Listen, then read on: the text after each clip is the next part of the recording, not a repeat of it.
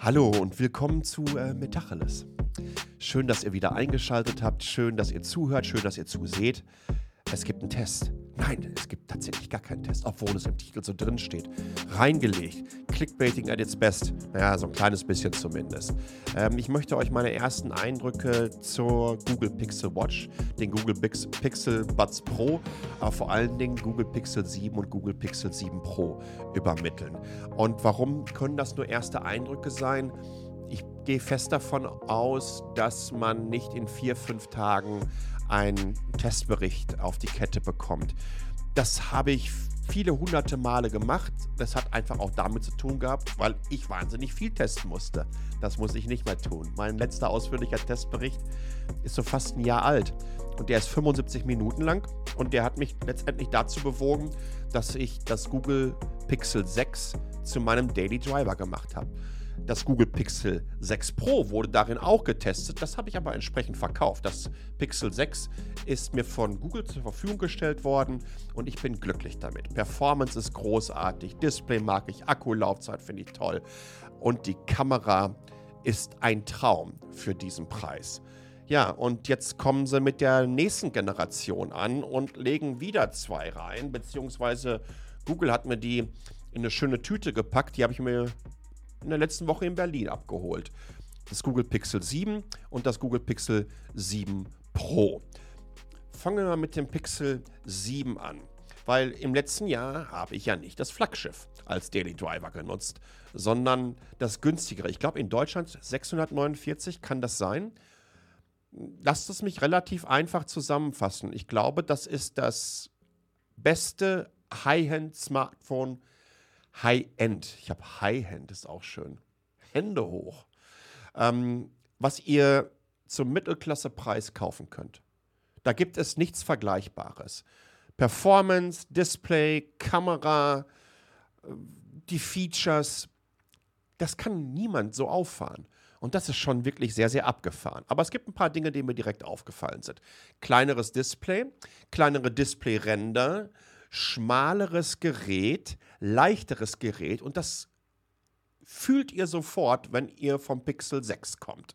Also das ist schmaler, von daher glaube ich auch für Menschen mit kleineren Händen einfacher zu bedienen. Und was mir auch direkt aufgefallen ist, die Ränder. Das Pixel 6 hat im Vergleich, beziehungsweise auch das Pixel 7 im Vergleich zur Pro-Variante, ähm, kein abgerundetes Display an den Seiten.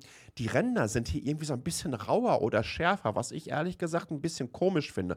Muss dazu sagen, ich habe es aber auch noch nicht in einer Hülle genutzt. Ähm, großartiges Gerät für den Preis hat Google da wirklich sensationell ein aufgefahren. Lass uns mal das 7 Pro anschauen. Jetzt habe ich nicht irgendwie einen Vermessungs-Laserscanner hier am Start, um zu sagen, okay, ich glaube, dass das Display ein bisschen flacher abrundet an beiden Ecken. Aber bei aller Liebe, ich habe das 7 Pro so lange intensiv genutzt. Das erste, was mir aufgefallen ist, hier hat sich was verändert. Ansonsten, ja, auch wie beim 7er, zweite Generation des Tension äh, SoCs, äh, entsprechende Performance-Steigerung gibt es. Ich habe ein bisschen mit Benchmark rumgespielt, aber wie gesagt, das gibt es im ausführlichen Test. Das sieht alles ganz gut aus. Ich würde sagen, das sieht so nach äh, Galaxy S22 Plus oder Ultra ähm, äh, Level aus. Also es reicht für alles. Ihr könnt da die allerneuesten Android-Games drauf zocken und es wird überhaupt keine Probleme äh, geben. Aber mir sind hier noch ein paar andere Sachen aufgefallen. Zum einen Display-Helligkeit. Da hat sich eine ganze Menge getan. Hier und da, insbesondere wenn man die dynamische Helligkeitsregelung eingeschaltet hat, das war einer der größten Kritikpunkte bei meinem Review vom Pixel 6 Pro und äh, Non Pro. Ähm, habe sogar gesagt, dass es einfach Kappes war und ich sofort ausgeschaltet habe. Das funktioniert jetzt hier ganz anders. Und das funktioniert eine Ecke besser. Und äh, das funktioniert genauso eine Ecke besser wie äh, der Fingerprint-Sensor. Ja, ich glaube auch schon beim Vorgänger habe ich nicht wirklich drüber gemeckert. Aber ja, es war nicht der beste und nicht der schnellste. Das haben sie entsprechend abgestellt. Ebenso, ihr habt jetzt einen Face Unlock am Start, falls ihr nicht den Fingerprint-Sensor nutzen wollt. Ebenso, was hat sich auch noch geändert? Ähm, ja, hinten, die Kamera. Beim Vorgänger hatten wir einen zweifachen optischen Zoom. Jetzt haben wir einen fünffachen optischen Zoom hier am Start. Und äh, ehrlich, die Kamera schlägt so wirklich alles, was ich bisher äh, gesehen habe im Smartphone-Bereich. Wir sind so unfassbar nah daran, dass die DSLR-Abteilung sich wirklich Gedanken machen muss. Ähm, fünffacher optischer Zoom im Vergleich zum Vorgänger, wie gesagt, zweifacher, schon mal eine Riesensteigerung. Dann gibt es so diverse Zwischenschritte, zehnfach, zwölffach, wo ihr merkt, dass so ein bisschen digital schon mit reinspielt. Aber eher, ne, es wird ein optisches Bild gemacht und dann zoomt die Software praktisch in das Bild rein und schneidet dann entsprechend diesen Ausschnitt aus. Wenn ihr dann noch ein bisschen höher in 20 oder 30-fachen reingeht, dann ist es wirklich so die Kombo aus dem, was optisch geliefert wird und was Google mit ähm, dem Post-Image Processing macht. Also wie sie dann mit ihren entsprechenden Machine Learning und AI-Algorithmen, Prozessen einfach Details wieder in etwas reinbringen, was Details entsprechend über die digitalen Zoom-Stufen natürlich, je mehr du reinzoomst, verlierst. Und das ist so abgefahren. Es ist wirklich so gut. Kleines Video dazu findet ihr entsprechend im Newsletter drin, beziehungsweise auf meinem YouTube-Kanal. Aber auch so andere Geschichten, wie Apple hat das, glaube ich, so Cinema oder Cinematic Mode genannt. Das hat jetzt Google auch am Start. Also ihr macht Videos und der Hintergrund wird dann entsprechend mit so einem Bokeh-Effekt, wie auch hier in meinen Videos mit der DSLR-Kamera ausgeblurrt sieht cool aus, ist jetzt aber nicht etwas, äh, wo ich sagen muss, oh, da sind sie die allererstes gemacht haben, aber es sieht einfach richtig geil aus und schön, dass es das jetzt auch hat. Was ich auch gut finde, die haben einfach auf die Kritiken gehört bezüglich der Weitwinkelkamera, denn die war gar nicht so weitwinkelig, äh, wie der Name vermuten ließ. Da haben die jetzt so roundabout 23, 25 Prozent nachgelegt und ich denke mir so, yes, genauso muss es sein. Übrigens, only beim Pro. Beim Non-Pro habt ihr das nicht. Ansonsten Display, ja, 120 Hertz, äh, Bildwiederholfrequenz, es ist toll, gar keine Frage. Und ihr habt im Vergleich zum Non-Pro, wo eine 1080p Full HD Auflösung habt, was ich auch meine völlig ausreicht, habt ihr hier eine Quad HD Auflösung. Ich habe auch sofort umgestellt. Keine Probleme mit Akkulaufzeiten bisher gehabt bei beiden Geräten. Es sind nach wie vor nicht die Aufladeweltmeister. Also wenn du von so einem Galaxy oder von einem S10 oder einem Galaxy Note 10 kommst, also einer Kiste, die jetzt mittlerweile vier Jahre alt ist oder so, oder drei Jahre, ich weiß es schon gar nicht mehr, dann ist nicht mal eben so, komm, ich haus noch mal schnell 10 Minuten Fast Charging oder Super Fast Charging dran und dann habe ich wieder da 20, 30 Prozent reingepowert. Mal von so Geräten wie äh, äh einem Oppo ähm, X5 äh, Find Pro ganz abgesehen, die in völlig anderen Sphären im Vergleich da unterwegs sind. Aber ganz ehrlich, ich komme hier so easy durch den Tag mit durch, ähm, dass ich da gar keine Probleme sehe. Trotzdem, was viel, viel wichtiger ist, äh, im Vergleich zu Hardware-Specs runterrasseln, Software, Software, Software, Software und noch ein bisschen Software. Ich glaube, dass Google hier das smarteste Smartphone aller Zeiten vorgestellt hat. Und das hat damit zu tun, dass Google Software kann wie kein anderer, dass Google Kontext versteht wie kein anderer, dass Google Predictive User und Anwendungsexperiences versteht wie kein anderer da draußen. Und das zeigt sich so mit allen möglichen Kleinigkeiten. Mal davon abgesehen, dass euch die Features kontinuierlich auch mit kleinen Videos zum Teil vorgestellt werden und man das Phone dadurch ganz anders kennenlernt als bei allen Mit- und Wettbewerbern. Ja, äh, Apple haut Phones heraus, die um Fantastilliarden komplexer sind als der aller, allererste Computer, den ich jemals bekommen habe aber es gibt da überhaupt kein Handbuch mehr für oder es gibt da überhaupt keine Einführung mehr für. Mein, mein ZX81 oder C64 von vor 40 Jahren, ja, äh, da, da sind Schwarten an Handbüchern dabei gewesen. Jetzt kriegst du gar nichts mehr. Und Google macht das so ein bisschen über so ein Software-Lehr, die Art und Weise, wie ich das Phone kennenlernen kann. Es werden euch immer wieder schön ein paar neue Tipps geben. Ich glaube, mit den Tipps gibt es das auch bei Apple, auch wenn du vor allem, wenn du entsprechende Updates fährst.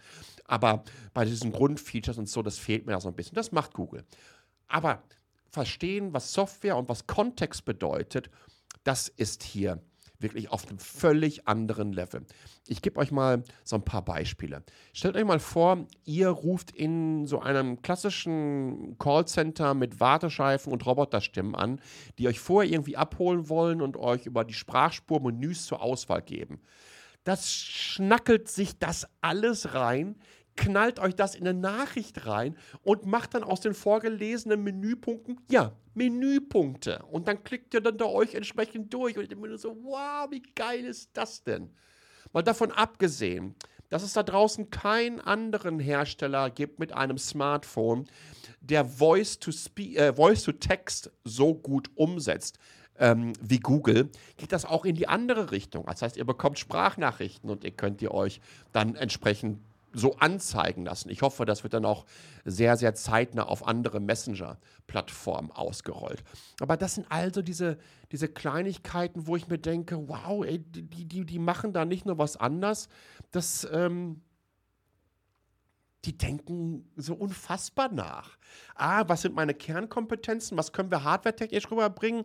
Wie können wir aus unseren Erfahrungen in Bezug auf AI und unserem Knowledge-Graphen, den wir einfach haben, über die zig Milliarden User-Interaktionen, die jeden Tag bei uns auf den Plattformen ablaufen, einfach genau diese Vorhersagen schaffen, dass wir wissen, wie Eric Schmidt vor ziemlich genau zehn Jahren damals auf Mobile World Congress sagte, wir bei Google, wir arbeiten daran, dir Ergebnisse zu liefern, bevor du überhaupt weißt, dass du danach googeln willst. Lass das mal sacken. Das hat er da gesagt. Und ich war ziemlich erschrocken gewesen, aber das ist genau jetzt der Outcome davon. Das kann Google und das machen sie in einer Art und Weise wie kein anderer Hersteller. Das wird mein neuer Daily Driver werden. Der ausführliche Testbericht wird kommen zum 7 Pro und zum Non Pro. Ich werde das alles komplett bis auf Intro, Outro mit beiden Geräten filmen, ja, und auch entsprechend die Mikrofone derselbigen nutzen. Denn das macht ihr ja auch jeden Tag. Ja, ihr wollt damit Videos machen und das auf Social teilen und nutzt dann entsprechend die integrierten Mikrofone. Auch die sind so viel besser geworden. Und von daher macht das in meinen Augen auch wirklich Sinn. Also gib mir da bitte ordentlich Zeit. Ich glaube, das wird ganz, ganz großartig. Aber es gab noch mehr. Und zwar habe ich auch noch die Pixel Watch ähm, bekommen. Ich habe ja gesagt, ach du, weißt du was, ich glaube, ich brauche gar keine Smartwatch mehr in meinem Leben. Aber die, ja, die hat mich so ein bisschen abgeholt. Ähm, weil die sieht einfach nicht aus wie eine Smartwatch, beziehungsweise es erscheint nicht im ersten Moment so, wenn Menschen die sehen, dass ich dann eine Smartwatch drumherum habe. Und das mag ich. Für mich ist das Design ein klassisches Dresswatch-Kategorien-Design. Erinnert mich an von dem Crystal, also die Abdeckung über dem Ziffernblatt, dem digitalen in diesem Falle, an eine Timex Marlin. Ja, das war auch so schön abgerundet. Und jedes Mal, wenn ich drauf gucke, mal abgesehen davon, dass all diese Features alle anderen auch haben und das jetzt nichts Neues für mich ist, dann habe ich Spaß daran. Und deswegen trage ich Uhren jeden Tag. Ich liebe Uhren. Ich habe so 40, 50 verschiedene Uhren. Und da auch wirklich absolute Exoten drunter. Und Geräte, die ich auch mal umdrehe, um mir das offene Uhrwerk anzuschauen, mir zu sagen, ey, was seid ihr denn für fucking Engineering Rockstars, dass ihr so etwas hinbekommt, sowas in ein äh, mechanisches, in ein Uhrengehäuse zu packen. Wie cool ist das? Einfach sich daran zu erfreuen, ja, an, an, an dieser Meisterleistung. Und das habe ich hier mit der Pixel Watch. Ich komme locker durch den Tag durch, fast würde ich sogar sagen anderthalb Tage bezüglich der Akkulaufzeit schalte aber über Nacht den Bedtime-Mode an, der so diverse Funktionen entsprechend runterfährt, plus eigentlich so eine Do Not Disturb-Geschichte darstellt. Die ganzen Notifications so weiter kommen ähm, nicht an. Ähm, Fitbit ist da fundamental integriert und sieht so ein bisschen aus, als würde man äh, Google Fit damit killen wollen. Fitbit kostet in der Premium-Variante etwa 100 Euro hier in Taiwan im Jahr. Ähm, ihr bekommt die ersten sechs Monate dann von Google kostenlos zum Anfixen dazu. Richtig schönes Gerät. Freue mich auf jeden Fall noch auf äh, die neuen Armbänder, denn diese Plastiknummer ist nicht so meins. Und last but not least habe ich auch die Pixel Buds Pro von Google zur Verfügung ähm, gestellt bekommen, die ich jeden Tag ausprobiert habe. Ich liebe die wirklich. Die sind im Vergleich zu den, könnt ihr euch noch an die allerersten erinnern, die Google rausgebracht hat. Die waren ja so groß gewesen. Es sah aus wie, ähm, ja, Star Trek aus den 60er Jahren, wenn Lieutenant Uhura sich die Geräte reingepackt hat. Das war übrigens auch der Grund, warum ich von Samsung die Galaxy Buds Pro in den letzten, ich glaube, zwei Jahren oder so wirklich äh, täglich genutzt habe. Zwei Varianten, einmal zum Streamen, einmal äh, direkt zum Phone, schön kompakt und hielten in meinen Ohren. Mache ich die Pixel Buds Pro jetzt rein im Vergleich zu den Samsung Galaxy Buds Pro, dann fällt mir sofort das Noise Cancelling auf. Es hört sich richtig, richtig gut an. Es macht eine ganze, ganze Menge und haut die ganzen Störgeräusche im Hintergrund erstmal für mich raus. Plus, mein Gott, der Klang ist verdammt gut und er ist eine Ecke besser als bei den Samsung Galaxy Buds Pro. Und es gibt sogar so einen Hauch von Bass. Also für solche kleinen In-Ear-Stöpsel, glaube ich, sogar einen richtig guten Bass im Vergleich zu, weiß ich nicht, ich habe hier noch so ein Bayer Dynamics äh, DT77 Pro ähm, äh, stehen. Im Vergleich dazu ist das natürlich immer noch Kindergeburtstag. Aber es sind wirklich eine richtig schöne Ergänzung damit. Plus, wenn ihr auch so Sachen wie Google Assistant und so weiter nutzt, äh, tolle Geräte. So, das war natürlich jetzt hier alles kein Testbericht, sondern ein meteriger Rundumschlag. Und deswegen, erste Eindrücke, mehr kann ich euch auch selbst nach acht Tagen nicht liefern. Ich denke, das ist fair. Und deshalb frage ich euch, was wollt ihr wissen zum Pixel 7 und zum Pixel 7 Pro für den ausführlichen Testbericht? Haut es mir in die Kommentare rein. Sagt mir vielleicht auch, ob ihr was ganz Besonderes sehen wollt, ein bestimmtes Szenario, was ich unbedingt durchprobieren sollte. Benchmarks hast du nicht gesehen. Die sind schnell, ja. Wie gesagt, der, der, der, Tensor der zweiten Generation ist so etwa so schnell wie ein Samsung Galaxy S22. Das reicht für alles aus tolle Geräte, vor allen Dingen zu den Preisen. Ich bleibe jetzt schon dabei bei dieser Aussage. Ich glaube, dass das Pixel 7 das beste High-End-Smartphone zum Mittelklassepreis ist.